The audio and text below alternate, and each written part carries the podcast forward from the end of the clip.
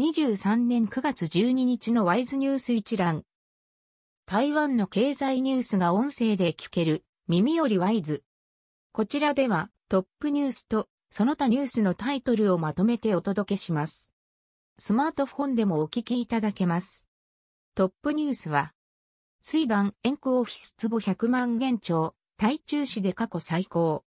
内政部の不動産取引の実売価格登録情報によると、台中市西屯区の水団系防生態円区にあるオフィスと集合住宅の複合ビル、新華中央公園の2階、駐車場付き31.12坪のオフィス、予約販売物件が総額2529万台湾円、約1億1600万円で制約した。一坪あたり102万6千円で、台中市の新都心、第7期再開発区を上回り、台中市のオフィス商業物件で過去最高値を更新した。12日付経済日報が報じた。その他ニュースのタイトルは、インベンテックトルネサス EV ゲートウェイ共同開発。台湾とリトアニアレーザー技術開発で協力。本廃のインド生産、補助金1700億ルピー化。800ギガデータセンター、アクトンやアルファ出荷増加へ。和大記者、8月31%増収。CSC、8月8%増収。機械設備8月輸出額11%減。ティッシュペーパー、値下げセール相次ぐ。製造業の第二四半期設備投資16%減少。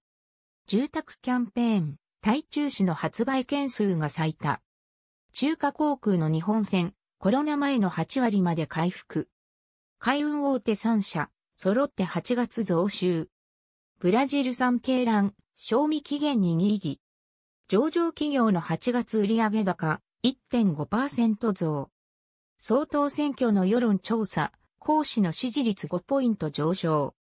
高法案、新築市長に批判、恋人が政治に口出し。両岸の平和と安定、台湾独立の主張し大米学者。中国軍機13機が中間線越え、空母、3島が航行。家屋傾斜原因の建設現場、7月時点で異常確認か。機械産業の中心地、台中、廃材アート展を開催。以上ニュース全文は会員入会後にお聞きいただけます。